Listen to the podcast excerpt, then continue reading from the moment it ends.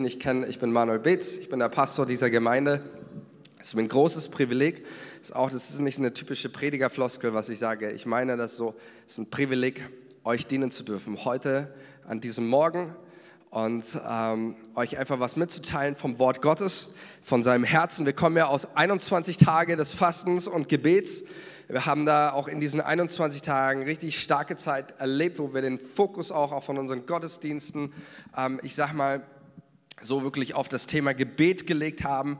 Und wir wollen auch diese 21 Tage nicht so verstanden haben im Sinne, naja, jetzt haben wir 21 Tage Fasten und Gebet, jetzt ist Gebet wieder die restlichen 300 so und so viele Tage wieder nichts, äh, sondern wir wollen auch da weiterhin einen Unterschied macht, dass Jesus hier ist, dass er Menschen berührt. Und es war so stark, ich weiß nicht, ob jemand letzten Sonntag dabei war, hier die vier Täuflinge zu sehen. Wir haben sie hier getauft, Menschen, die gesagt haben, hey, ich gehe mit Jesus. Komm, lass uns ihnen einfach nochmal einen dicken Applaus geben.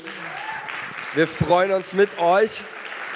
Und wir haben wirklich erlebt, dass wenn wir beten, äh, dann tut Gott Wunder. Äh, und dann, dann geschehen auch die Dinge, worum wir beten.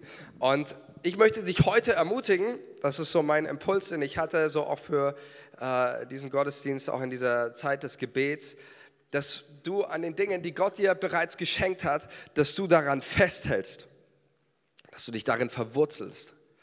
In Offenbarung 3, Vers 11, da spricht Jesus zu einer Gemeinde und er sagt, ich komme bald, halte, was du hast dass niemand deine Krone nehme.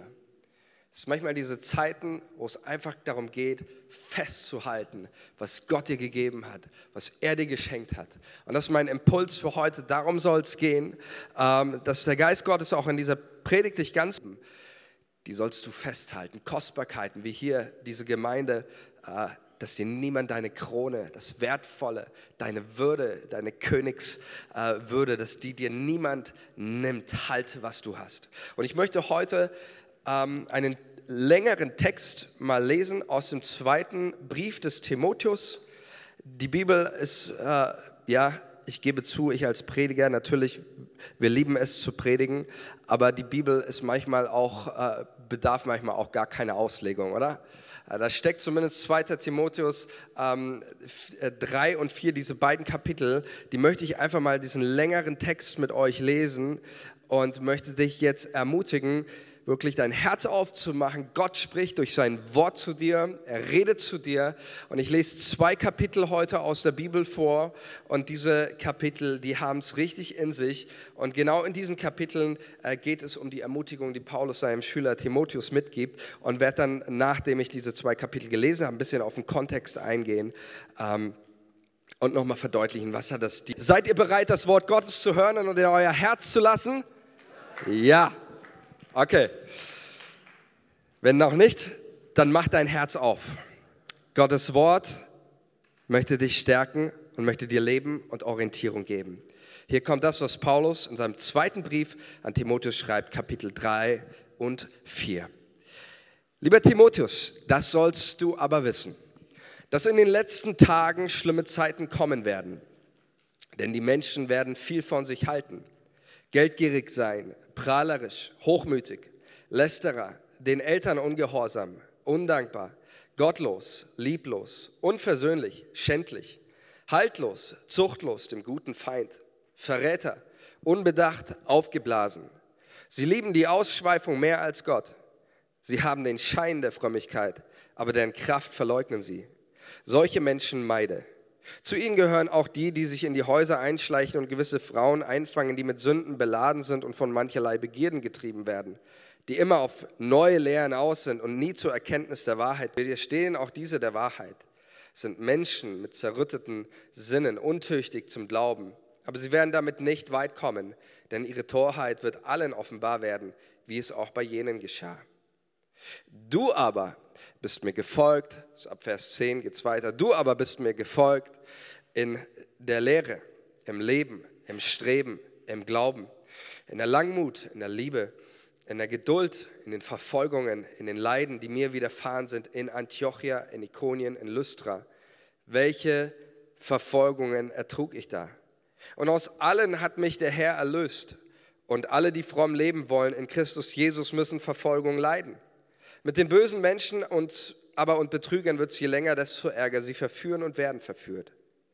Du aber bleibe bei dem, was du gelehrt hast, gelernt hast und was dir anvertraut ist. Du weißt ja, von wem du gelernt hast und dass du von Kind auf die heiligen Schriften kennst, die dich unterweisen können zur Seligkeit durch den Glauben an Christus Jesus. Denn alle Schrift von Gott eingegeben ist Nütze der Gerechtigkeit, dass der Mensch vollkommen sei, zu allem guten Werk geschickt.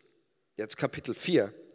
So ermahne ich dich inständig vor Gott und Christus Jesus, der richten wird die Lebenden und die Toten und bei seiner Erscheinung in seinem Reich predige das Wort, stehe dazu, sei zur Zeit oder zur Unzeit, weise zurecht, drohe, ermahne, kommen, dass sie die heilsame Lehre nicht ertragen werden, sondern nach ihren eigenen Begehren werden sie sich selbst Lehre aufladen, nach denen ihnen die Ohren jucken und werden die Ohren von der Wahrheit abwenden und sich den Fabeln zukehren. Du aber sei nüchtern in allen Dingen. Leide willig, tu das Werk eines Predigers des Evangeliums, erfülle redlich deinen Dienst. Denn ich werde schon geopfert und die Zeit meines Hinscheidens ist gekommen. Ich habe den guten Kampf gekämpft ich habe den Lauf vollendet. Ich habe den Glauben gehalten. Hinfort liegt für mich bereit die Krone der Gerechtigkeit, die mir der Herr, der gerechte Richter, an jenem Tag geben wird. Nicht aber mir allein, sondern auch allen, die seine Erscheinung lieb haben. Beeile dich bald zu mir zu kommen, denn Demas hat mich verlassen und diese Welt liebgewonnen und ist nach Thessalonich gezogen. Crescens nach Galatien, Titus nach Dalmatien. Lukas ist allein bei mir. Markus nimm zu dir und bringe ihn mit dir, denn er ist mir nützlich zum Dienst. Tychikus habe ich nach Ephesus gesandt. Den Mantel und die Bücher, besonders die Pergamente. Alexander der Schmied hat mir viel Böses angetan. Der Herr wird ihm vergelten nach seinen Werken. Vor dem hüte du dich auch, denn er hat sich unseren Worten sehr widersetzt. Bei meinem ersten Verhör stand mir niemand bei, sondern sie verließen mich alle es sei ihnen nicht zugerechnet. Der Herr aber stand mir bei und stärkte mich, damit durch mich die Botschaft ausgebreitet würde und alle Heiden sie hörten, so wurde ich erlöst aus dem Rachen des Löwen. Der Herr aber wird mich erlösen von allem Übel und mich retten in sein himmlisches Reich. Ihm sei Ehre von Ewigkeit zu Ewigkeit. Amen. Grüße Priska und Aquila und das Haus des Onesiphorus. Erastus blieb in Korinth, Trophimus aber ließ ich krank in Miletus und Pidens und Linus und Claudia und alle Brüder und Schwestern. Der Herr sei mit deinem Geist, die Gnade sei mit euch. Kapitel 3 und Kapitel 4 des Timotheus, des zweiten Brief des Paulus an Timotheus. Ich habe in letzter Zeit diesen äh, zweiten Brief des Timotheus so lieb gewonnen ähm, als ich ihn immer und immer wieder gelesen habe, weil es so ein bedeutender Brief ist. Da steckt zu viel Leben drin. Ich finde, da steckt auch so viel Emotionalität auch mit drin. Ich erkläre euch auch warum. Ähm, aber es steckt auch so viel Ermutigung drinnen, so viel zentrale Wahrheiten und Ermutigung eben an Timotheus, der ein, äh, der Gemeindeleiter in Ephesus war, einer Gemeinde, und den Paulus letztendlich ermutigt. Und ähm, jetzt nicht nur, weil ich irgendwo, ähm, oder ich sage mal so, weil der Brief ist ja kontextuell äh, in erster Linie einer der Pastoralbriefe, also direkt an Timotheus als Leiter geschrieben. Das heißt, da gibt es auch sehr viele Leiterschaftsthemen, sehr viele Themen, die jeder Pastor oder Verantwortungsträger im Reich Gottes, wo auch immer arbeitet, als Missionar oder keine Ahnung, Kleingruppenleiter, was auch immer, jeder kennt das, die Themen, die hier vorkommen. Ähm, vielleicht ist das auch so, warum mich persönlich dieser Brief so unglaublich ermutigt. Ich glaube aber auch, das, was hier natürlich drin steht, ist für jeden. Ja, Paulus sagt, alle Schrift ist von Gott eingegeben ähm, und nützlich zur Lehre und gilt uns genauso, jedem Einzelnen, das, was wir hier zu finden haben. Der zweite Brief an Timotheus ist ein sehr besonderer Brief. Ähm, und was besonders ist an diesem Brief, das sind die Umstände. Das eine ist ja, Paulus sitzt im Gefängnis in diesem Brief. Das haben wir jetzt auch gerade schon gelesen, kommt aber auch an mehreren Stellen raus. Ähm, wobei im Gefängnis einen Brief zu schreiben ist für Paulus nicht sehr ungewöhnlich. Äh, Paulus hat insgesamt fünf Briefe, 13 Briefe geschrieben, auch der Epheserbrief, der Philippa-Brief, der Brief an die Kolosser und der Philemon-Brief sind äh, Gefangenschaftsbriefe und eben hier auch der zweite Timotheus. Der Unterschied zwischen zweiter Timotheus und den anderen Briefen ist, dass Paulus nicht in einer gewöhnlichen Gefängniszelle sitzt, er sitzt hier tatsächlich im Todestrakt, in der Todeszelle. Ähm, das ist der, der Unterschied. Ähm, da, äh, das merkt man auch. Ich finde, das ist jetzt mal meine subjektive Meinung, ich finde, das merkt man auch, wenn man nur mal einen Philippa-Brief oder den Epheser-Brief liest und äh, die, die ähm, Euphorie und die, und die äh, Wünsche, die Paulus äußert und ich bete, dass ihr erfüllt werdet mit Kraft und dass es noch weitergeht bei euch und dies. Und 2. Thessalonicher klingt schon ganz anders. Ich komme darauf gleich noch. Ich unterstelle dem Paulus kein, äh, ähm, wie soll ich sagen, kein Pessimismus oder sonst was, aber man merkt, die Situation für Paulus in dem, was er schreibt, in dem, was er sagt, ist eine völlig andere als im Gefängnis zum Beispiel, als Paulus den Brief an Epheser oder Kolosser oder Philippa schreibt. Ähm, Paulus sitzt in dieser, dieser Todeszelle, das wird, ähm, äh, genau, das ist eigentlich hier, wo sehr deutlich wird, Vers 6, denn ich werde schon geopfert und die Zeit meines Hinscheins ist gekommen. Ich habe den guten Kampf gekämpft. Das spricht hier in der Vergangenheit auch. Paulus hat abgeschlossen mit seinem Leben. Er sagt hier, das ist Knast hier in Rom, das ist Endstation. Ähm, das hat er an verschiedenen Faktoren gemerkt, wahrscheinlich auch einfach die, die Paulus hatte ja eine Gerichtsverhandlung, der Gerichtsprozess ist am, am Laufen. Und so kommen zu diesem ganzen, diesem Paulus sitzt da im, in der Todeszelle, einfach ganz unterschiedliche Umstände und noch persönliche Krisen zusammen. Ähm, die erste ist, Paulus hat einen Gerichtsprozess der ist gegen ihn am Laufen, haben wir gelesen, er rechnet nicht mehr mit seiner Freilassung hinzu. Also auch ein Gerichtsprozess äh, bei den Römern dürfen wir uns nicht so vorstellen wie ein Gerichtsprozess heute in, in Deutschland. Ne? Klar hat Paulus als römischer Bürger gewisse Rechte gehabt, ähm, aber definitiv äh, auch die Römer, ein Gerichtsprozess, dass da Menschen sowohl körperlich auch als auch psychisch gefoltert wurden, um ein Geständnis oder irgendwas rauszukriegen. Das war völlig normal. Ähm, also da schreibt er auch selbst mal einen Brief an die Korinther, Korinther von seinen Torturen, die er in der Gefangenschaft erlebt hat, von Hunger, Kälte, Blöße. Deswegen bittet Paulus auch Timotheus, seinen Mantel wieder mitzubringen, äh, weil wir hier auch gelesen haben, es beeil dich vor dem Winter zu kommen. Es war ihm kalt, er hat gefroren und bittet äh, deswegen dem Timotheus, bitte bring mir meine, meine ich sage es mal in unseren Worten, meine Kuscheldecke mit, die ich so gerne gehabt habe. Äh, es wird kalt hier. So, und äh, das sind die, einmal die Umstände, aber dann haben wir noch viel, viel mehr Umstände. Ähm, ich weiß, klingt jetzt erstmal nicht so ermutigend, ne? aber das ist eine Realität ähm, die Paulus hier durchgemacht hat. Übrigens will ich an dieser Stelle einfach nur noch mal darauf hinweisen, es ist eine Realität, die jeden Tag durchmachen ähm, verfolgt zu werden aufgrund seines Glaubens, Gefängnis, manche bekommen nicht mal einen Gerichtsprozess, manche Christen werden direkt nach oder im Gottesdienst erschossen, waren letzte Woche wieder Schlagzeilen. Es ist etwas, was regelmäßig in unserer Welt leider Gottes passiert. Das Christentum ist immer noch die am meist verfolgteste Religion weltweit.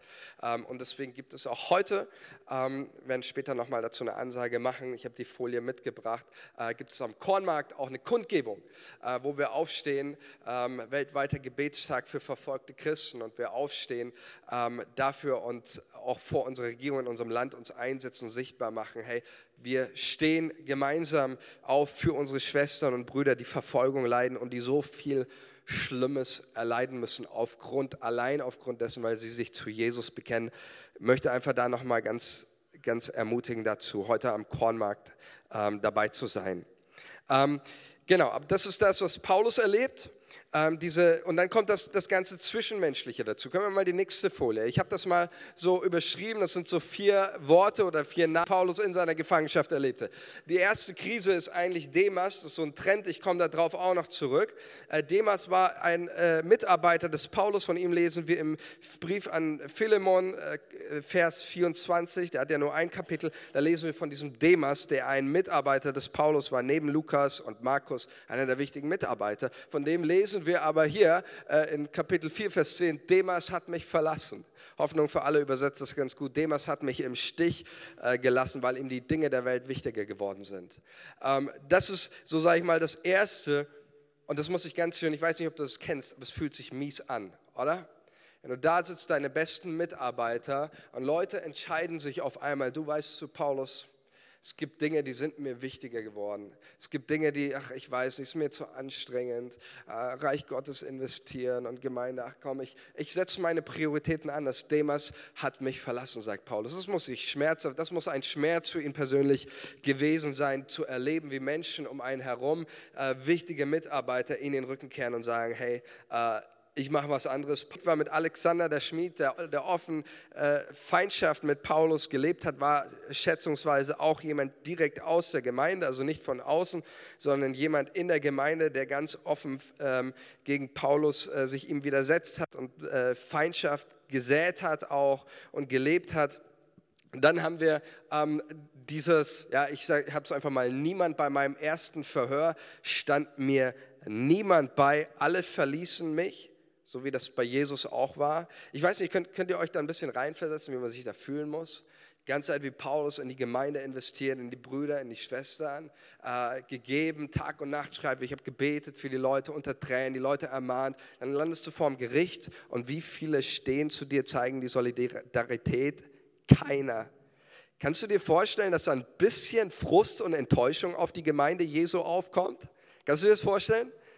Also ich kann es mir vorstellen. Ich kann mir wirklich, äh, weiß ich nicht, ob ich so einen Satz wie Paulus dann schreibt, ähm, es sei ihnen nicht zugerechnet, ob ich das geschrieben hätte oder nicht geschrieben hat.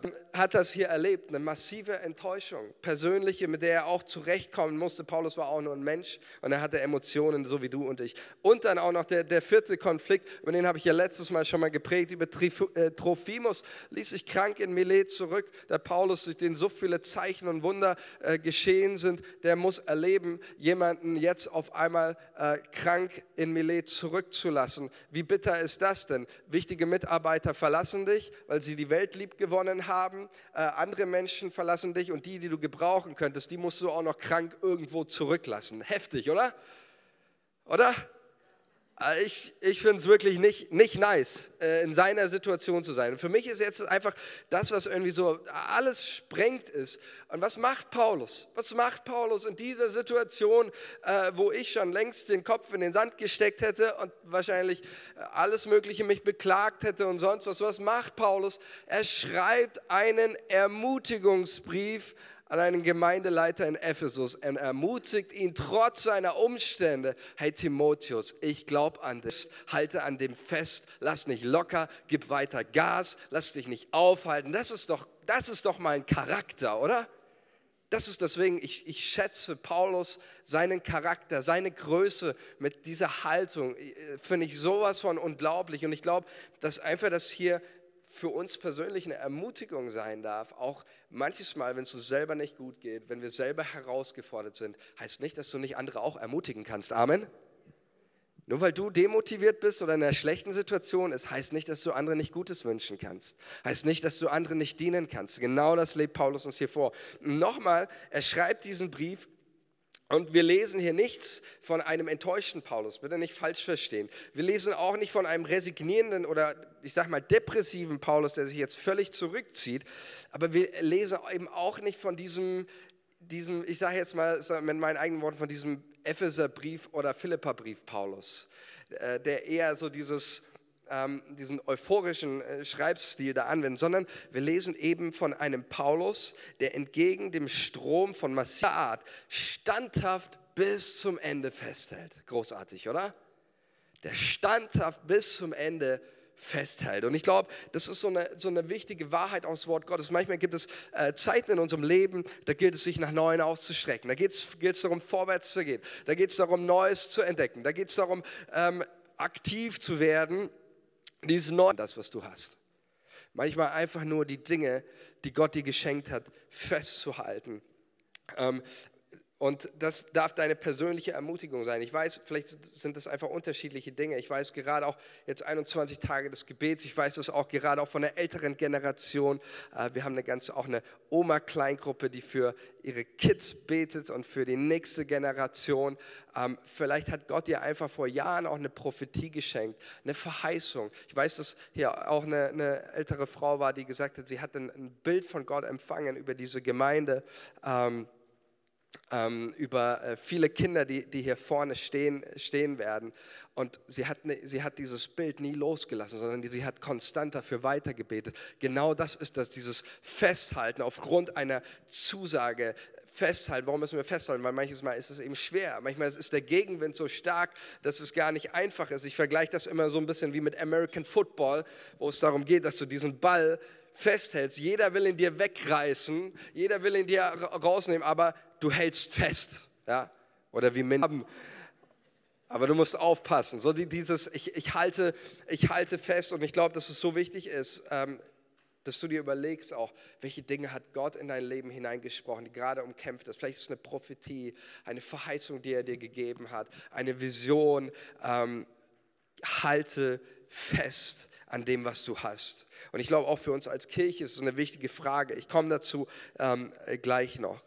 Ähm, das ist mir aber wichtig, so ein bisschen den Hintergrund auch, wenn wir so einen Brief lesen, der hat ganz viel Background und ich finde, das macht es auch so kostbar. Und aus diesem Umstand heraus motiviert und ermutigt Paulus den Timotheus, das festzuhalten, was er hat. Und seine Motivation sieht folgendermaßen aus. Kapitel 2 und 3, sage ich mal, Motivation gegenüber Timotheus folgendermaßen. Er sagt, ähm, das sollst du aber wissen. Damit fängt er an, das sollst du aber wissen, denn in den letzten Tagen werden schlimme Zeiten kommen. Ähm, die Begrifflichkeit letzte Tage in der Bibel ist eine Begrifflichkeit, um den Menschen, um uns und allen, die das lesen, immer wieder ins Gedächtnis zu rufen, ähm, Jesus kommt bald wieder. Es ist wichtig, wie du mit deiner Zeit umgehst. Wir haben nicht alle Ewigkeiten Zeit, sondern letzte Tage meint, wir leben mit einem Bewusstsein, dass unsere Zeit begrenzt ist und dass Jesus bald wiederkommt. Wir haben in zwei, zwei Wochen haben wir schon Advent, oder? Zwei Wochen. Advent heißt warten als Christen. Wir erwarten die Rückkehr des großen Königs des Königs der Gerechtigkeit schafft, der, der sein Reich auf dieser Erde komplett wiederherstellt. Das ist äh, die, die letzten Tage sehr, eine sehr hoffnungsvolle Zeit, ähm, aber es ist auch, wie Paulus sagt, eine sehr harte Zeit, eine schlimme Zeit. Und Paulus sieht in diesen letzten Tagen einige traurige Entwicklungen auf uns zukommen.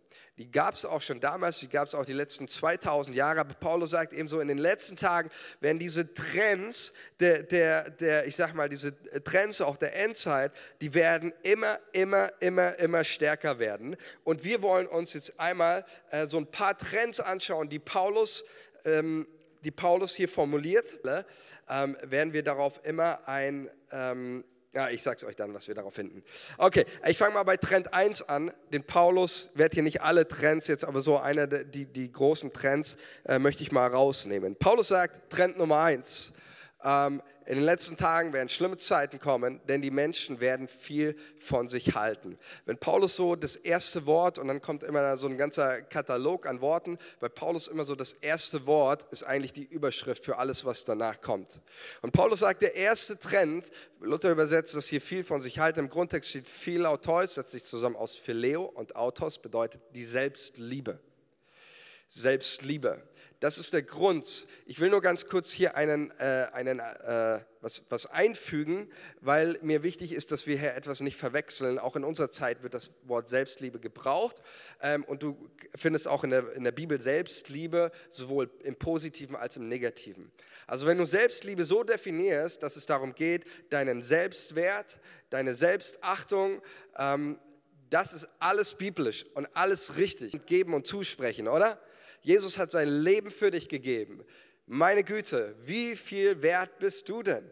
Äh, die Bibel spricht so unglaublich viel über unseren Wert, über unsere Würde, über darüber, dich selbst auch zu lieben. Liebe deinen Nächsten wie, sich selbst, wie dich selbst ist beides implementiert. Die Liebe zum anderen, aber auch die Liebe zu sich selbst. Also das spricht die Bibel ganz, ganz klar. Das, worum es hier geht, Philoteus, Selbstliebe, meint Paulus hier in einem absolut egozentrischen Sinne. Dass Menschen ihr Leben leben und Leben führen unter einer einzigen Fragestellung, was tut mir gut? was bringt mir etwas? Was bringt mir die ganze Sache? Ihr ganzes Leben wird unter dieser einzigen Fragestellung gestellt und gelebt. Was tut mir gut? Wie kann ich gewinnen? Wie kann ich noch mehr äh, aus mir machen? Und deswegen sagt Paulus, es wird in der letzten Zeit den Menschen immer nur um sich selbst, die Selbstliebe, Selbstverwirklichung. Und ich finde, in dem Zeitalter sind wir voll angekommen, oder? Selbstliebe, Selbstverwirklichung. Und aus dem Ganzen, diesem, weil Menschen immer nur sich selbst im Fokus haben, die Bibel negativ über das Geld, sie redet negativ über die Gier nach dem Geld oder über die Liebe zum Geld im Sinne der Verehrung und Anbetung. Aber das ist der Punkt, die Selbstliebe hier wieder. Deswegen werden Menschen geldgierig sein. Sie werden prahlerisch sein. Was ist das prahlerisch mit dem, was man hat, zu prahlen? Andere, die nicht so viel haben, damit schlecht zu machen und so, ah ja, du fährst ja nur äh, Dacia oder so. Ja. Ich fahre einen Dacia. Deswegen muss ich da meine Minderwertigkeitskomplexe immer ein bisschen, nein, Spaß. Äh, prahlerisch, ja, also sich, sich erheben über andere mit dem, was man hat, ob das seine, seine Bildung ist, ob das sein, sein Wohlstand ist oder was, was auch immer. Prahlerisch, weil es ja darum geht, sich selber zu profilieren. Undankbar. Der Egoismus, eine Folge von Egoismus, einem egozentrischen Leben ist Undankbarkeit. Jesus hat uns einen Schlüssel gesagt zur Dankbarkeit und zur Freude. Er hat gesagt, diene anderen Menschen. Amen. Diene anderen Menschen ist der Schlüssel zur Dankbarkeit. Wenn du undankbar bist in deinem Leben, fang mal an, mit den Gaben, die Gott dir gegeben hat, anderen Menschen zu dienen. Du wirst eines erleben. Gott wird dein Herz fröhlich und glücklich machen. Im Dienen, einander dienen, ist der exzentrisch sind, werden sie undankbar sein. Sie werden auch Verräter sein. Sie verraten ihre Freunde, sie verraten ihre Arbeitskollegen, weil sie dadurch vielleicht eine bessere äh, Stellung vor dem Chef bekommen oder besser dastehen. Ähm, verräterisch ist einer dieser Punkte. Äh, all diese, diese Dinge äh, werden zunehmen. Und Paulus sagt, dass das Traurige, dass diese traurige Entwicklung auch in der Gemeinde Jesu dieser Trend einziehen wird und dass Menschen ihr gesamtes Leben immer nur unter einer Fragestellung führen und leben, was tut mir gut, was bringt mir das Ganze. Äh, für mich ist Demas eben so ein, äh, so ein Bild einfach für diesen Trend. Äh, da heißt es, Demas, ich lese nochmal Vers 10, ähm, Hoffnung für alle bringt das ganz gut auf den Punkt. Demas hat mich im Stich gelassen und ist nach Thessalonich gereist, weil ihm die Dinge dieser Welt wichtiger waren. Ich finde es so ein Trend. Ich erlebe das ähm, auch, auch im Gespräch mit vielen anderen Leitern. Gerade auch die Corona-Zeit, die letzten zwei Jahre, äh, war ja weltweit so ein Jahr, sagt man auch, wo viele Leute einfach neue Prioritäten gesetzt haben. Auch in ihrem eigenen Leben. Und das will ich gar nicht irgendwie als schlecht oder verkehrt anreden, wenn jemand einfach gesagt hat in der Ruhe, hey, ich will einfach was Neues machen. Ich brauche was anderes. Ich brauche einen Tapetenwechsel, Jobwechsel. Habe ich überhaupt nichts dagegen. Ähm, aber wir haben doch einen Trend festgestellt, dass gerade auch in der Kirche ähm, Menschen Menschen gibt, die sagen, die neu ihre Prioritäten gesetzt haben, und zwar nicht im Reich Gottes, sondern in dieser Welt. Und dass man als Christ auch sein Leben immer nur unter dieser Frage, das geredet, was ich hören will, und ähm, dann, dann, ähm, dann lässt man Leute im, im Stich. Ähm, weil man andere Prioritäten setzt. Und man stellt dieses, die, sein Leben immer nur unter dieser Fragestellung, äh, was tut mir gut? Ist das vereinbar mit meinem Job? Ist das vereinbar mit meiner Uni? Ist das vereinbar mit meinem Freundeskreis, mit meiner Familie? Das ist die einzige Frage, die viele Christen, auch in der Christenheit, sich nur noch stellen. Und man sagt nicht mehr, hey, Reich Gottes, erster Platz. Reich Gottes erster Platz. Und ich möchte dich ermutigen, stell doch einfach in einer Gebetszeit auch dem Geist Gottes neu die Frage, Heiliger Geist, mit was hast du mich begabt? Und wo möchtest du, dass ich in deinem Reich neue Prioritäten setze? Ich will dir hier keine Antwort liefern, was das für dich konkret heißt. Aber ich glaube, diese Frage, die sollten sich alle, egal ob du ehrenamtlich, ob du Hauptzeit, ob du, egal wie und in welchem Verhältnis du zur Gemeinde stehst, diese Frage sollten wir uns stellen, damit wir nicht erwischt werden von diesem Trend, den Demas auch gelebt hat. Ähm, Genau. Wir sehen dann auch dieser Kap, äh, und Trend 2 ist, äh, das ist, hat beides noch etwas gemeinsam. Ähm, nämlich dieser Trend des absoluten Egozentrischen führt auch ähm, dazu, zu einer gewissen, einem gewissen Trend der Unverbindlichkeit. Ähm, hier heißt es, Kapitel 4, Vers 3, 2. Timotheus, denn es wird eine Zeit kommen, da sie die heilsame Lehre nicht ertragen werden, sondern es werden nach ihrem eigenen Begehren, werden sie sich selbst Lehre aufladen, nach denen ihnen die Ohren jucken und werden die Ohren von der Wahrheit abwenden und sich den Farben zukehren. Paulus sieht diesen traurigen Trend, dass Menschen immer nur dahin gehen, die wollen etwas ganz Bestimmtes hören, aber sie kriegen das, was sie hören wollen, in der Gemeinde nicht zu hören. Das ist der Hintergrund, dass Paulus zu Timotheus sagt, werden Leute sitzen und die warten die ganze Zeit nur darauf, den juckt schon, dass du endlich diese Dinge sagst. Aber Paulus sagt zu Timotheus, sag's nicht. Diese Menschen werden sich von dir abwenden, die werden dahin gehen, die werden in die Gemeinden gehen, wo es, wo dann genau das, dieses äh, auch ein Stück weit Illoyalität gegenüber der eigenen, gegenüber der eigenen Lehrer und Leiterschaft, das ist ein Trend. Ähm, damit meine ich nicht, nur um das äh, richtig zu stellen. Ja? Darf man als Christ auch seine Gemeinde wechseln? Ihr seid zögerlich, okay. ja, ja, okay.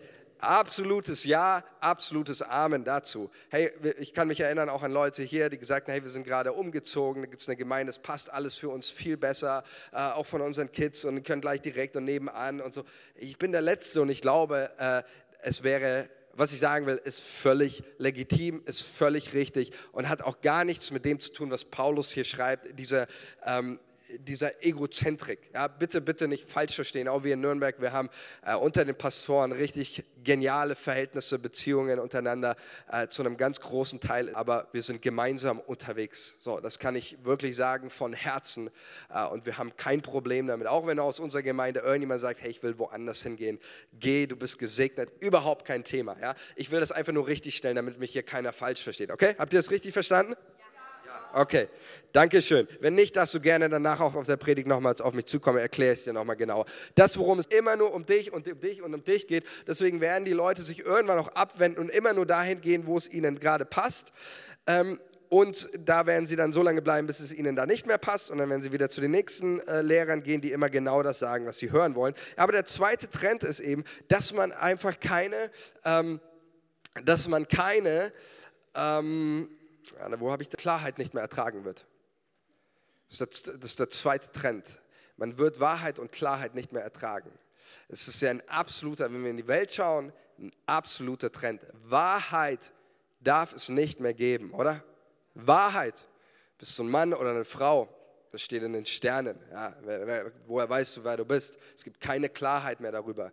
Äh, Stichwort Genderideologie oder sonst welche Sachen. Es gibt keine Klarheit. Und jeder, der den Anspruch erhebt von Wahrheit, ja, oder ein typisches Beispiel, äh, hatte ich jetzt letztens erst gelesen, ähm, in, in Berlin, die, die Humboldt-Universität. Wer weiß, was da drüber steht, über diese großen Universität? Steht drüber, ähm, in keinem anderen Namen ist das Heil als in dem Namen Jesus. Das hat unsere Bundesregierung jetzt gemacht. Sie möchte diesen Schriftzug überdecken, ähm, weil man sagt, es ist einfach, weil man sagt, es ist einfach zu exklusiv, es grenzt alle Religionen aus. So, alles, was den Anspruch, ja, wir, wir beten für sie, genau. Alles, was, was den Anspruch an Wahrheit erhebt, weil man damit irgendwie sagt, okay, das ist intolerant. Aber Leute, das stimmt nicht. Ich habe so viel, so viel Liebe zu, zu Menschen, auch von anderen Religionen, äh, von, von Leuten, die an, an äh, dem Islam zugehören. Mit denen kann man ganz normal über den Glauben sprechen. Es ist nicht intolerant, zu seinem eigenen Glauben, zu seinen eigenen Werten zu stehen. Ähm, aber das ist der Zeitgeist. Irgendwie, oh, die schlimme Welt, sondern es ist halt so, wie es ist. Das ist der Zeitgeist. Aber Paulus sagt, dieser Trend wird auch in die Gemeinde kommen. Und ähm, Leute, äh, sagt Paulus zu Timotheus, die werden die Gemeinde verlassen, äh, weil sie in der Gemeinde nicht das hören, was sie eigentlich hören wollten. Und ich glaube, es ist auch eine wichtige Sache, auch für uns. Ja, ich äh, sag das, will das einfach mal so formulieren. Auf uns, da kommen äh, Dinge zu, da werden wir Standpunkte auch als Kirche finden müssen und sehr klar vom Wort Gottes darüber kommunizieren. Ähm, und der, dieser, dieser Trend, in, in diesem Trend, ähm, musst du dir die Frage stellen, auch im Gebet wieder, Wer möchte ich sein? Möchte ich einer sein, der dann sagt, ey, ich, äh, also Pastor, und ich weiß das, das wird so sein, dass es vielleicht Leute gibt, die sagen, hey Pastor, äh, dann gute Nacht, tschüss, ich gehe jetzt. So, das ist das, was Paulus schreibt, ähm, aber das ist ganz, ganz wichtig. Ähm, dieser Trend, diese Entwicklung, keine Klarheit, keine Wahrheit. Wir als Kirche werden diesen Trend nicht mitgehen. Äh, Amen. Sondern wir wollen, wir wollen, ähm, so wie Paulus sagt, wir glauben, und dass in ihr ähm, und durch Jesus du Leben hast. Und ähm, das ist der zweite Trend, keine Klarheit, keine Wahrheit. Ähm, der zweite, äh, der dritte Trend, letztendlich der letzte Trend, ist dieses ähm, Christentum ohne Kraft. Sie haben den Schein der Frömmigkeit, aber den Kraft verleugnen sie. Im Griechischen steht da für Schein das Wort Morphis, kennen wir Metamorphose, bedeutet Gestalt, äußere Merkmale. Also Paulus spricht von einem Christentum und von Gemeinden, von einem Trend, da wird, äh, werden die äußeren Merkmale voll da sein. Da äh, hängt ein Kreuz in der Mitte, da äh, ist der Name Jesus drauf, da hast du vielleicht sogar deinen Taufschein oder deine Mitgliedskarte. Alles ist von, von, von außen, hat es die, diesen Schein, den Anschein nach, ja, das ist Jesus, aber die Kraft wird verleugnet. Die Kraft zur Lebensveränderung wird verleugnet. Die Kraft, zu, äh, dass, dass, dass Gott heilen kann, an, äh, auch an, an Herzen, an Leib, sie wird verleugnet. Ein Christentum ohne Kraft. Und das finde ich eine der schrecklichsten Entwicklungen. Ein Christentum ohne Kraft. Zwar irgendwie alles äußerlich noch so aussieht wie Christentum, aber innerlich ist nichts von dem vorhanden, nichts von der Power des Heiligen Geistes, nichts von der Kraft. Und diese Entwicklung, und ich glaube, deswegen ist es so wichtig, jede Kirche und jeder Christ steht in der Gefahr, eine Beziehung zu Gott zu leben, die irgendwann nur noch äußerliche Rituale hat, aber die Beziehung, die eigentliche, das Powervolle fehlt. Ich bete für uns, dass wir, dass wir eine Kirche werden. Ich finde es auch so stark, auch in den letzten 21 Tagen zu sehen, hey, wir wollen eine Kirche sein, wo, wo Power erlebbar ist, wo Kraft Gottes erlebbar ist, auch in unserem eigenen Leben. Und dann macht Paulus Folgendes. Paulus beschreibt so die Trends der Endzeit ähm, und er beschreibt so diesen, ähm, die verschiedenen Dinge. Aber das Wunderbare, das was Paulus macht, er, Paulus hätte sich ja jetzt voll auslassen können und noch über alle möglichen Trends schreiben. Und ja, und Leute, ihr wisst schon, damals der Herodes und der hat eh, äh, wie, wie unmoralisch der gelebt hat und der römische Kaiser und so und die, die alle und hätte richtig losledern können. Aber das macht, schreibt über die Trends der Endzeit und er sagt, Timotheus wisse, dass schlimme Zeiten kommen im Sinne, hey Timotheus, das wirst du auch gar nicht ändern können akzeptier es. Das ist, der, das ist der, der Stand der Dinge, das wird so passieren. Und dann können wir mal die nächste Folie. Dann schreibt Paulus dieses dreimalige Du aber. Du aber. Das ist so genial. Er schreibt dieses dreimalige, was du gelernt hast. Du aber sei nüchtern. Ja, und dieses Du aber, das zeigt zu so diesem Gegensatz auf. Die Masse denkt so, du aber, Timotheus, denk anders. Die Masse lebt so, du aber, Timotheus, lebe anders. Die Masse äh, redet so, du aber rede anders. Und das kannst du auf alles beziehen. Die Masse macht sich Sorgen, du aber bleibe im Vertrauen. Die Masse macht durch das, was sie sagen, die Angst groß. Du aber mache deinen Gott groß. Die Masse, die lästert. Du aber fang an, deinen Gott zu loben und zu preisen. Du aber Paulus legt diesen Fokus weg von den ganzen Trends und den Entwicklungen und richtet den Fokus auf, hey, was machst du? Was machst du? Und darum geht es, auch als Christ, sich diese Frage zu stellen. Geht nicht darum, äh, irgendwie maßlos über andere zu schimpfen oder über die schlimme Welt oder sonst was, sondern die einzige Frage, die Paulus stellt, ist, hey, du, was machst du? Du hast die Möglichkeit, lieber Timotheus, einen Unterschied zu machen. Du. Und die letzte Frage, die ich stellen möchte, vielleicht jetzt kannst du nochmal nach vorne kommen und ähm, Piano begleiten und ich werde dann einfach für uns. Wie kommt Paulus überhaupt darauf, dieses Du aber zu leben? Weil gegen den Strom zu schwimmen ist schwierig, oder? Ist das schwierig? Ist schwierig, ist nicht einfach. Das hat Paulus ja auch erlebt. War im Gefängnis gesessen, verschiedene Dinge.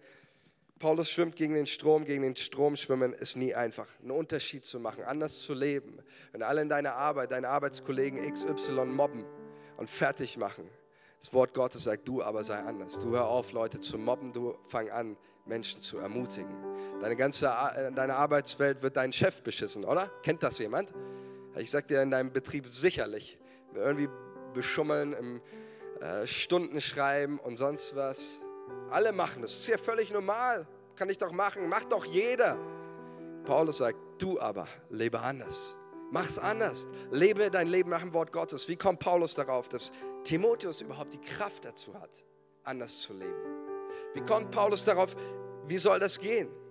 Und die Antwort finden wir in 1 Timotheus 1,1. Es ist so wunderbar, was Paulus da schreibt. Er schreibt folgendes, ich habe es nicht mitgebracht, hört, dass du es anders leben kann. Er schreibt folgendes, er sagt, der Glaube, der in deiner Großmutter Louis, Lois gewohnt hat und dann später in deiner Mutter Eunike, der wohnt auch in dir. Und dann sagt er, denn ich erinnere mich an deinen ungeheuchelten Glauben. Ich lese nochmal vor in dir, der zuvor schon gewohnt hat in deiner Großmutter Lois und in deiner Mutter Eunike. Ich bin aber gewiss auch in dir. Aus diesem Grund erinnere ich dich daran, dass du erwecktest die Gabe Gottes, die in dir ist, durch die Auflegung meiner Hände.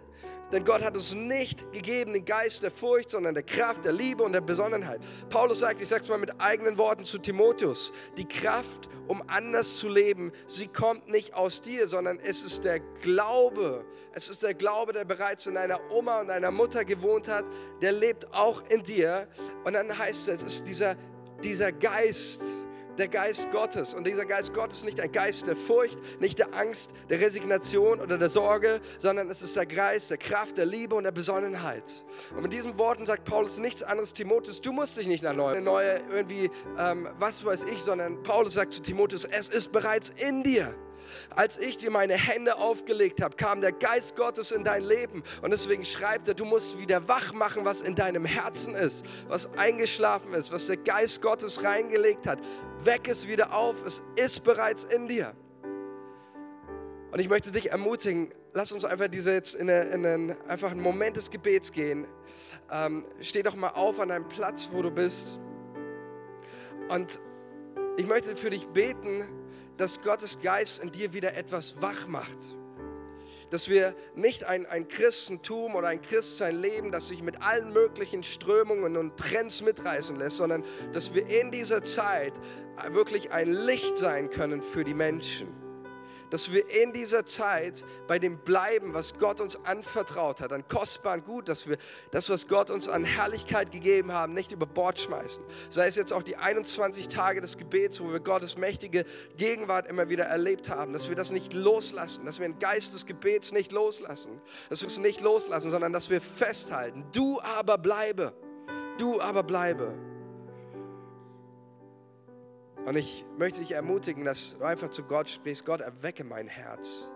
Erwecke mein Herz. Mach's wieder wach, was eingeschlafen ist. Ich erinnere dich daran, die Gabe Gottes neu aufzuwecken, die durch die Auflegung meiner Hände in dir ist. Komm, Heiliger Geist, ich bete jetzt, dass du hier Herzen aufwächst. Jesus, ich bete für jeden Einzelnen, dass du Herzen umkehrst.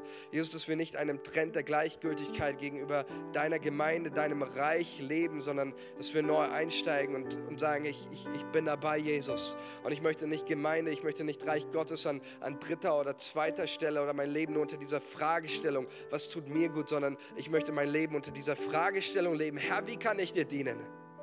Wie kann ich dir dienen? Ich bete, Heiliger Geist, zeig jetzt, offenbare ganz konkret Menschen, wo du sie begabt hast und wo sie dir wieder neu dienen sollen aus deiner Kraft. Komm, Heiliger Geist.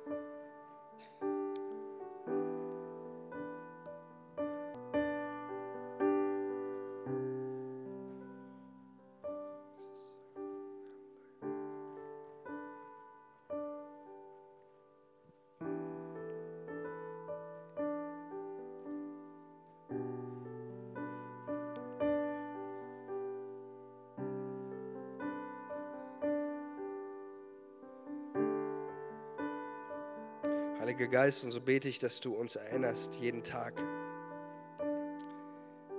dass du uns hilfst, wach zu machen, was eingeschlafen ist. Und ich sehe hier in unserer Mitte, wie Glaube eingeschlafen ist.